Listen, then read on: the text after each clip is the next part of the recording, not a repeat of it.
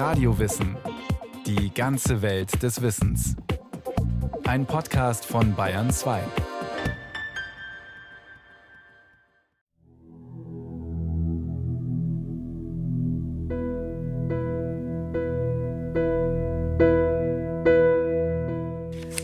Ja, und da ist zum Beispiel so eine Karte und da ist zum Beispiel Nordpolargebiet dargestellt. Und bei Gletschern ist es halt so, dass die Gletscher in Karten des 17. Jahrhunderts äh, eingezeichnet wurden. Kurt Brunner hat eine Leidenschaft für alte Landkarten. Unzählige trug der inzwischen verstorbene Professor für Kartographie und Topographie im Laufe der Jahre zusammen. In einem früheren Interview erzählte er, ich habe promoviert über Kartierung von Gletschern und habe dann versucht, alte Gletscherkartenausschnitte zu bekommen. Und das hat mich fasziniert und ich habe sammeln begonnen. Die Zeichnungen und Bilder lassen erahnen, welch dramatischen Entwicklungen die Menschen vor wenigen hundert Jahren ausgesetzt waren. In einer Zeit, als das Thermometer noch nicht erfunden war und Wetterereignisse noch nicht systematisch dokumentiert wurden. Eine Zeit, in der wachsende Eismassen die Bewohner der Bergdörfer bedrohten. Es gibt sogenannte Surges, das sind Gletscher, die extrem schnell vorstoßen. Und da gibt es in Tirol den Vernagtferner und in Südtirol den Suldenferner. Und der Vernagtferner im Ötztal hatte um 16 Uhr einen Gletschervorstoß, der dazu führte, dass das Schmelzwasser des benachbarten Gletschers aufgestaut wurde und dieser Stausee war irgendwann so mächtig, dass er das Eis, das Barriereeis durchstoß und riesen Wasser- und Eismassen Richtung Innsbruck losließ und Dörfer zerstörte, Friedhöfe ausspülte. Eine Flutkatastrophe solchen Ausmaßes würde heute sofort Fotografen und Kameraleute auf den Plan rufen. Vor 400 Jahren aber standen den Behörden lediglich vereidigte Maler zur Verfügung. Sie wurden an den Ort des Geschehens entsandt, um die Situation in Bildern festzuhalten. Das Verhalten der Tiroler Gletscher ist sehr stark dokumentiert. Es gibt schöne Veröffentlichungen darüber, auch über diese sogenannten Eisprozessionen, gerade am Gurgler ferner, der ähnlich reagierte, aber nicht so stark, wo alljährlich im September eine Eisprozession durchgeführt wurde. Auf dem Gletscher war ein Altar aufgerichtet und man bat Gott, dass er doch die Gletscher zurückziehen wolle. Heute ist, glaube ich, anders, dass die Kurdirektoren der Kirche darum bitten, dass der Gletscher wieder ein bisschen kommt, dass man wieder besser Skifahren kann.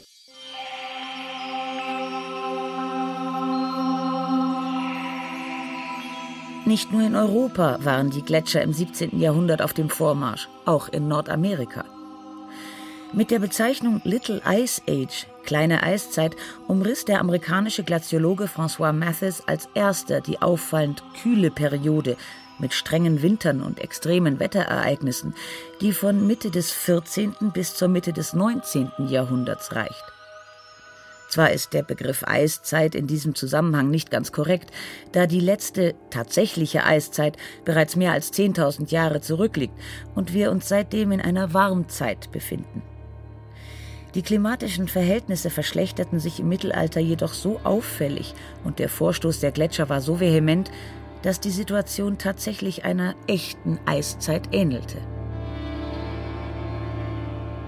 Besonders kalte, unbarmherzige Verhältnisse begannen Anfang des 14. Jahrhunderts. In dieser Zeit wurden die Menschen in Europa von einer der größten Krisen in der Geschichte geplagt. Vom großen Hunger. So verzweifelt waren die Hungernden, dass Eltern ihre eigenen Kinder getötet haben sollen, weil sie sie nicht ausreichend versorgen konnten. Berichte über zunehmenden Kannibalismus zeugen von dem Grauen, das damals um sich griff. Wie der Historiker Professor Wolfgang Behringer in seinem Buch Kulturgeschichte des Klimas erläutert, hielten die zeitgenössischen Chronisten die Hungersnot für Gott gewollt. Sie war im metaphysischen Sinn eine Strafe Gottes und auf der materiellen Ebene die Folge einer Serie von Naturkatastrophen, unter denen eine besonders hervorragt die abnorme Witterung. Lange kalte Winter verkürzten die Vegetationsperiode, anhaltender Regen schädigte die Ernte, zumal die des Getreides, von dem das tägliche Brot abhing. Kaum jemals in der europäischen Geschichte gab es eine vergleichbare Sequenz kalter Winter, wie zwischen 1310 und 1330. Gleichzeitig enthielt das zweite Jahrzehnt des 14. Jahrhunderts die regenreichsten Jahre des vergangenen Jahrtausends. Sündflut, so nannten Gläubige die Überschwemmungen der damaligen Zeit. Und auch die Schwärme von Wanderheuschrecken, die aus dem Osten einfielen und den Rest der mageren Ernte vernichteten, müssen die Menschen an biblische Plagen erinnert haben. Man hat sich nicht nur gegen Naturphänomene wie Wassermassen und lebensfeindlichen Frost zur Wehr setzen müssen. Viele verloren ihr Leben auch in einer der zahlreichen Kriegsschlachten des 14. Jahrhunderts. Zu allem Überfluss tauchte plötzlich ein neuer, bislang unbekannter Todfeind auf. Die Pest. Eine tödliche Infektionskrankheit, gegen die es keine wirksame Therapie gab und die über Jahrhunderte hinweg immer wieder ausbrach. Wie viele Menschenleben der Pest zum Opfer fielen, darüber gibt es nur Schätzungen. In Venedig, wo die Seuche im 16. Jahrhundert besonders verheerend grassierte, soll ein Drittel der Einwohner daran gestorben sein.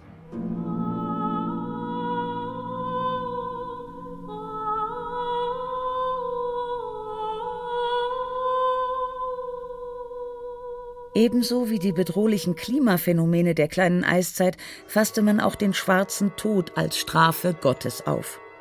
In der Hoffnung auf Erlösung von der Pest trafen sich Christen zu öffentlichen Bußpraktiken wie Selbstgeißelungen, zu Messen und Prozessionen.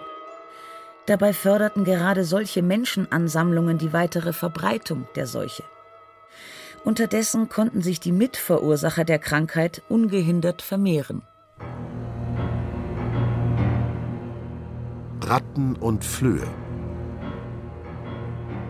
Flöhe übertrugen die gefährlichen Pestbakterien auf den Menschen. Unter den vielen Kleiderschichten, die sich die Leute zum Schutz vor der Kälte auch im Haus überzogen, und bei mangelnder Hygiene konnten sich die Parasiten bestens vermehren. Geschwächt von Strapazen und Entbehrungen hatte das Immunsystem der Bevölkerung schließlich auch anderen Seuchen wenig entgegenzusetzen. Grippeepidemien, Pocken, Fleckfieber und tödliche Durchfallerkrankungen grassierten. Unter all diesen Belastungen verschwanden im Norden Europas während der kleinen Eiszeit ganze Siedlungen von der Landkarte. Grönland wurde von den Folgen des ungünstigen Klimas besonders hart getroffen, wie der Historiker Wolfgang Behringer beschreibt. Die Vegetationszeit verkürzte sich dramatisch. Getreidebau wurde unmöglich. Das Weidegebiet des Viehs verkleinerte sich, der Import von Holz aus Nordamerika oder Norwegen wurde immer schwieriger und endete schließlich völlig. Der Handel mit dem Mutterland riss ab. Wir können deswegen nur aus Ausgrabungen von Knochen- und Zahnbefunden schließen, dass sich die Ernährungslage der Bevölkerung dramatisch verschlechterte und die Anfälligkeiten für Krankheiten ohne professionelle medizinische Versorgung zunahmen. Ein norwegischer Priester berichtete um 1350 von einer Inspektionsreise, dass das Western Settlement verlassen war. Er fand nur noch herumirrendes Vieh, aber keine Menschen mehr. Wohin waren sie verschwunden? Nicht einmal ihre Leichen wurden gefunden. Im Permafrost konnte man keine Erdbestattungen mehr vornehmen, wie sie bei den Wikingern üblich waren. Strenger Frost, der das Aussterben der Wikinger mit verursachte, schlug sich in der kleinen Eiszeit auch als Motiv in der Malerei nieder. Professor Kurt Brunner.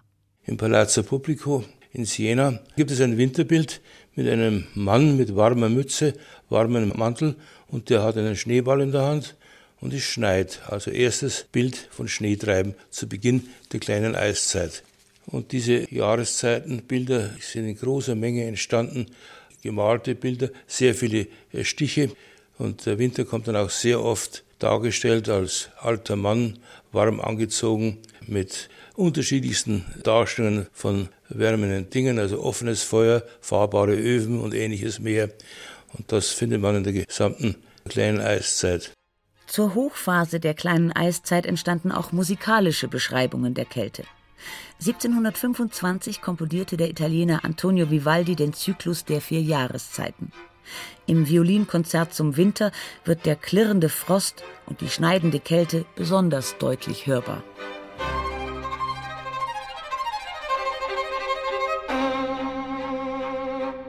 Selbst die Geburt des Jesuskindes, die in Gemälden bislang vor mediterraner Kulisse dargestellt worden war, wurde von den Malern der kleinen Eiszeit in einen winterlichen Zusammenhang gerückt. Irgendwann begann es, dass man Christi Geburt in eine mitteleuropäische Landschaft stellte, oftmals auch in eine wirklich süddeutsche, bayerische Landschaft. Das erste Bild, was ich da kenne, ist das Bild des Meisters des Münchner Marienbilds, hängt jetzt in Zürich und zeigt also eine herrlich verschneite bayerische Landschaft. Eiszapfen hängen am verschneiten Dach, Personen waden durch den Schnee. Eigenartig ist, dass das Christuskind nackt in der Krippe liegt. Irgendwann folgen aber, glaube ich, im norddeutschen Bereich Bilder mit den sogenannten Josefshosen, wo sich der heilige Josef die Hosenbeine abschneidet, um das Jesuskind zuzudecken, dass es geschützt ist. Mitte des 16. Jahrhunderts ging es dann groß los mit eigenständigen Bildern, mit herrlichen Schneelandschaften. Das berühmteste Winterbild der europäischen Malerei ist sicherlich äh, von Bruegel, das Bild Die Jäger im Schnee, entstanden 1565, hängt in Wien und es, äh, dieses Bild zeigt nicht nur Kälte, sondern strahlt auch Kälte aus, ein herrliches Winterbild. In fahlem Eisgrau, Weiß und Schwarz zeigt das Gemälde ein verschneites Dorf mit Bewohnern auf einem vereisten See. Eine Wassermühle ist eingefroren. In der Ferne schleppt eine Frau ein Bündel Reisig auf dem Rücken über eine Brücke. Auffällig auf dem Bild ist eine Gruppe von Jägern, die mit einem Rudel Hunde von einer Anhöhe ins Dorf zurückkehren. Die einzige Beute, die sie aus dem Wald mitbringen, ist ein abgemagerter Fuchs. In der Kälte extremer Winter, als Fische in den Flüssen erstarrten und Vögel tot zu Boden fielen, nahmen die Strafverfahren wegen Wilddiebstahls zu. Um sich zu ernähren, gingen die Menschen der kleinen Eiszeit immer häufiger dazu über, Vögel zu fangen und zu braten. Unterdessen streifte in den Wäldern ein vierbeiniger Räuber umher, der ebenfalls nicht satt wurde und deshalb sogar die Menschen bedrohte. Der Wolf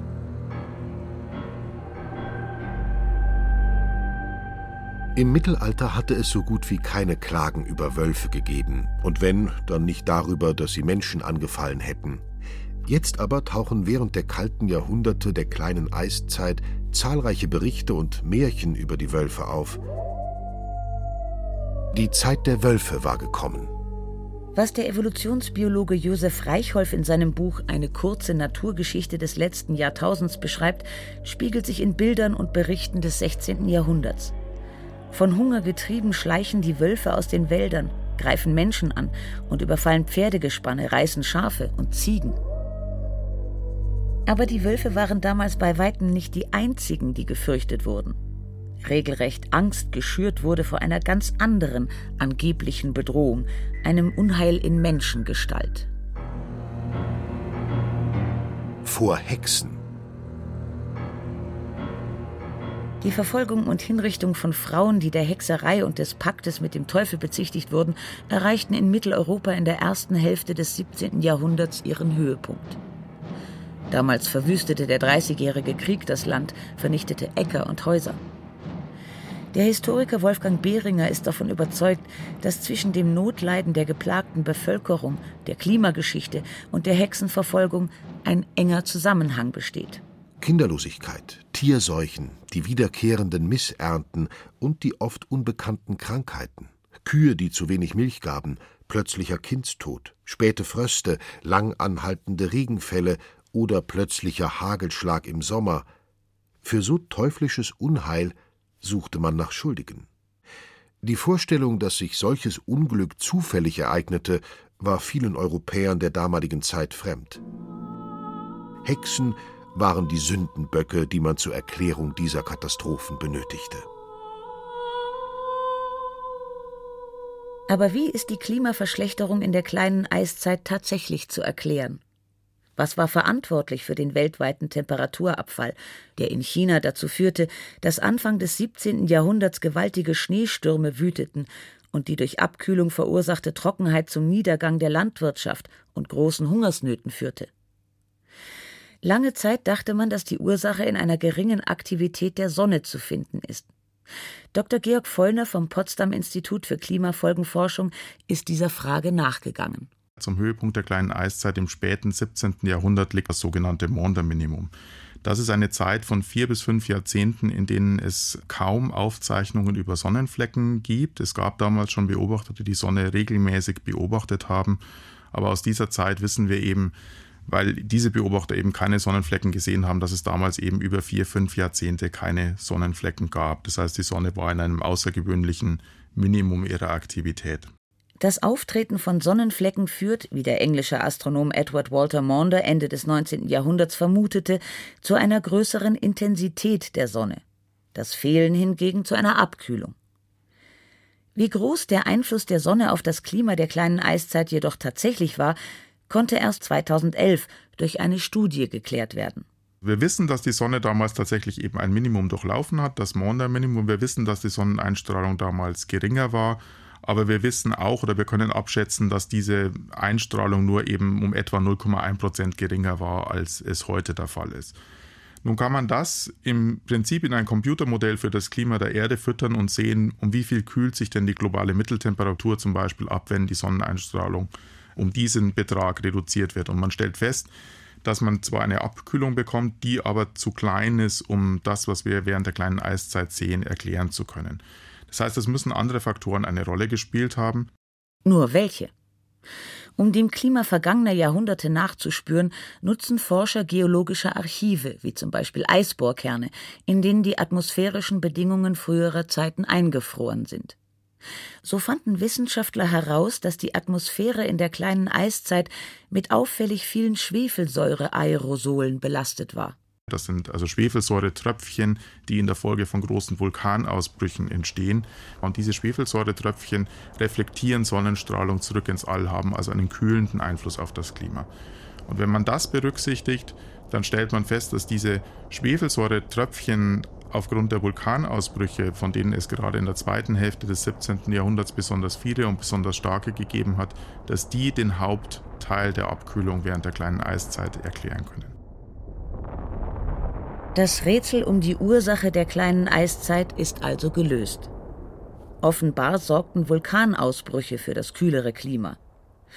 Doch selbst wenn die Leidtragenden der eisigen Epochen das gewusst hätten, die Erkenntnis hätte ihnen wohl kaum weitergeholfen. Die Menschen waren gezwungen, sich mit der Kälte abzufinden.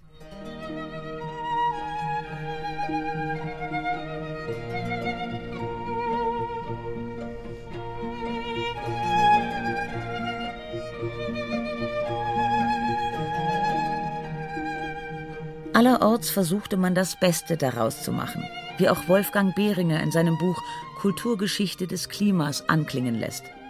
Aus Köln wird seit den 1560er Jahren mehrfach berichtet, der Rhein sei nicht nur überfroren, sondern bis auf das Flussbett zu Eis erstarrt.